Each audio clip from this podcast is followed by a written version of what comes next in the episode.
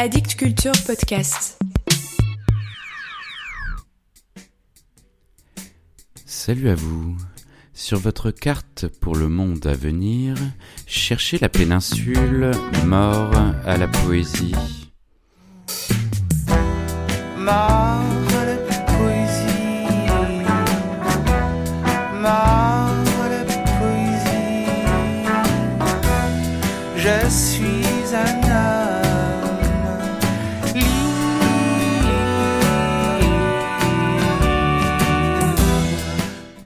Je vous propose d'achever ma série dédiée à l'édition belge avec la traduction d'une des plus grandes voix des littératures amérindiennes contemporaines, j'ai nommé Joy Harjo. Son roman autobiographique Crazy Brave, paru en janvier chez Globe, a eu un grand retentissement médiatique.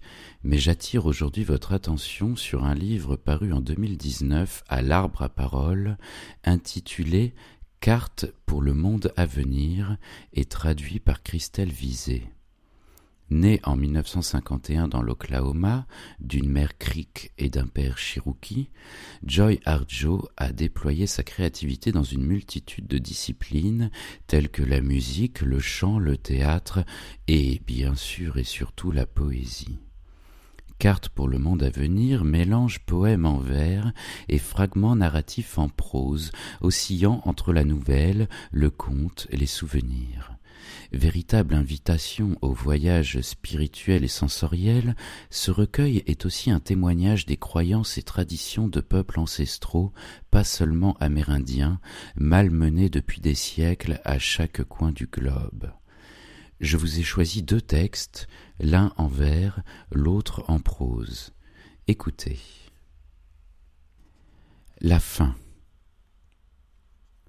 Pol Pot, le tristement célèbre chef des Khmers rouges, responsable de l'assassinat de milliers de personnes, est mort paisiblement dans son sommeil en avril 1998.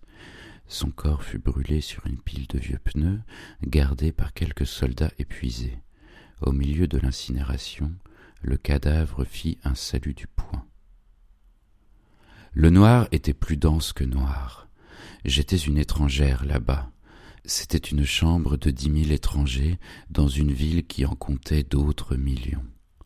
Le parc, de l'autre côté de la rue, était jonché de jeunes feuilles dans un flottement d'une insoutenable sensualité.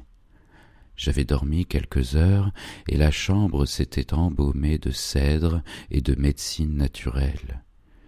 Je n'étais pas morte, même si je voyageais dans le noir. Les dieux d'en bas tambourinaient sur la tuyauterie pour attirer mon attention. Le lit se balançait sous l'impact d'une invisible énergie. Personne ne la vit, personne ne vit rien parce qu'il faisait noir. C'était le milieu de la nuit, et c'était juste une chambre d'hôtel, une des millions de chambres d'hôtel partout dans le monde, remplies d'étrangers en quête de refuge, de sommeil, de sexe ou d'amour. Le flou de nos différences dégageait une senteur de surabondance de fleurs ou d'urine sur le béton. Chaque détail comptait, de façon absolue, surtout dans l'obscurité, quand j'ai commencé à voyager. J'étais seul, même si le mythe de l'étranger solitaire est un mensonge inventé par ceux qui pensent tout posséder, même la terre, ses entrailles et son souffle. C'était la fin. J'étais au Cambodge, où, dans un endroit semblable, le soleil venait juste de se lever sur la verdure et sous le frisson inquiet du chant de millions d'oiseaux. Les hommes enveloppaient un corps pour les funérailles. Il puait le formol. C'était une dépouille grossière, confuse et banale. Ils la firent rouler dans un cercueil qu'ils traînèrent jusqu'à un tas d'ordures. Pourquoi suis-je venu ici? ai-je demandé à l'obscurité, dont la voix est le rugissement de l'histoire quand elle voyage au fil des pensées des hommes qui ont fabriqué le monstre? On alluma le bûcher, on l'alimenta avec un fauteuil en osier, une canne et quelques pneus crevés pour qu'il flambe. Ce que j'avais craint dans le noir, c'était la trahison, Alors je me retrouvai là dans la puissance des décombres, il n'y eut pas de pause au combat. L'assassin pointa son poing calciné vers le ciel, donna un ordre que personne n'entendit dans le crépitement et le gémissement de la graisse. L'éclat du feu était obscur et chacun pouvait le voir sur sa route, la fumée noire, un dragon dans le ciel. Ce n'était pas la fin. J'ai été attiré par une ville, par un parc jonché de jeunes feuilles, par cette fleur qui brûlait dans le noir. Là-bas, je n'étais pas une étrangère. Et le second texte que j'ai choisi. Il n'y a pas de voie de passage à sens unique.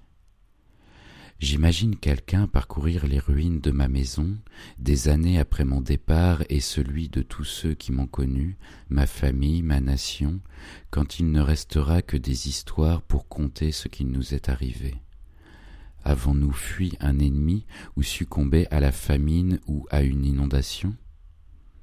L'histoire dépend de celui qui la raconte le colonisateur parlera de disparition d'un peuple, même si ses descendants continuent à vivre dans la même région et vont à l'école avec ses enfants. Les descendants des Anasasis sont mes petites filles et leurs futurs enfants, qui sont pourtant classés comme disparus. Avec le postulat qu'un peuple s'est naturellement éteint, qu'il n'y avait plus personne, que le pays était à l'abandon, le colonisateur peut s'arroger un droit de propriété.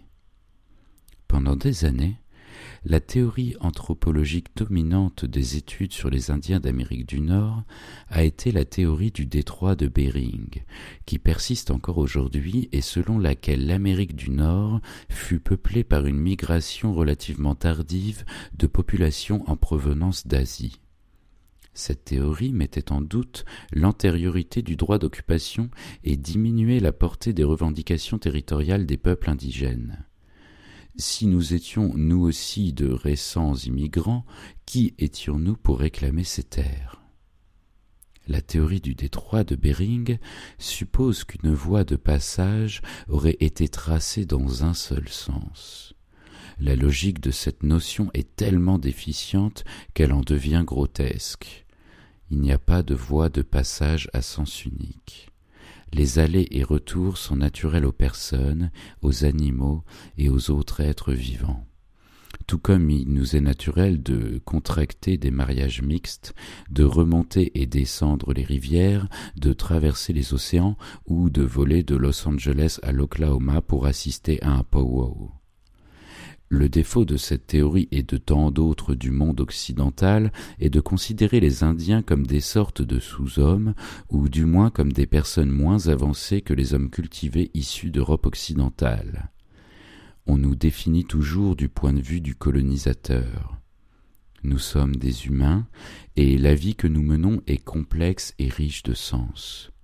J'aime cette réponse donnée par un professeur issu d'une culture asiatique à un anthropologue qui l'interrogeait sur l'idéologie et la théorie. Quelle idéologie? Nous ne faisons que danser. Sur les terres de mon Oklahoma natal, où nous nous retrouvons pour danser, nous parlons parfois de la complexité du sens, mais pour le saisir, pour le connaître intimement, ce délicat substrat d'histoire et de famille il faut le vivre dans la danse, dans son être. Je repense aux ruines d'une maison au Chaco Canyon, des ruines Anasasis près de Crown Point au Nouveau-Mexique. Les vents frais et constants ont, au cours des années, provoqué l'érosion de l'adobe. Il n'y a plus aucune protection contre le soleil ou la pluie. Les touristes traversent rapidement ces ruines. Les nuages y passent également tout continue à se mouvoir. Même moi, que mes pensées entraînent à travers cette maison, à travers le temps. Je dialogue avec ma propre mort qui laissera un jour dans mon sillage une trace pareille aux ruines de cette maison. Il y avait là une femme qu'on aimait. Elle était belle à voir avec son esprit vif et son imagination. Elle aimait regarder les pêchers du verger par la fenêtre sud et chérissait les boucles d'oreilles en turquoise que sa mère lui avait offertes le jour de son mariage. Sa vie comptait profondément à ses yeux, à ceux de ses enfants, de ceux qu'elle aimait, des oiseaux auxquels elle jetait en miettes éparses les restes du repas familial. C'était sa maison, et des années après, cette maison se souvenait encore d'elle, même si elle avait presque disparu, même si l'esprit de la femme avait filé de l'autre côté. Voilà pour aujourd'hui. Si l'esprit de la femme a filé de l'autre côté, c'est sans doute pour se dire la poésie est morte, vive la poésie.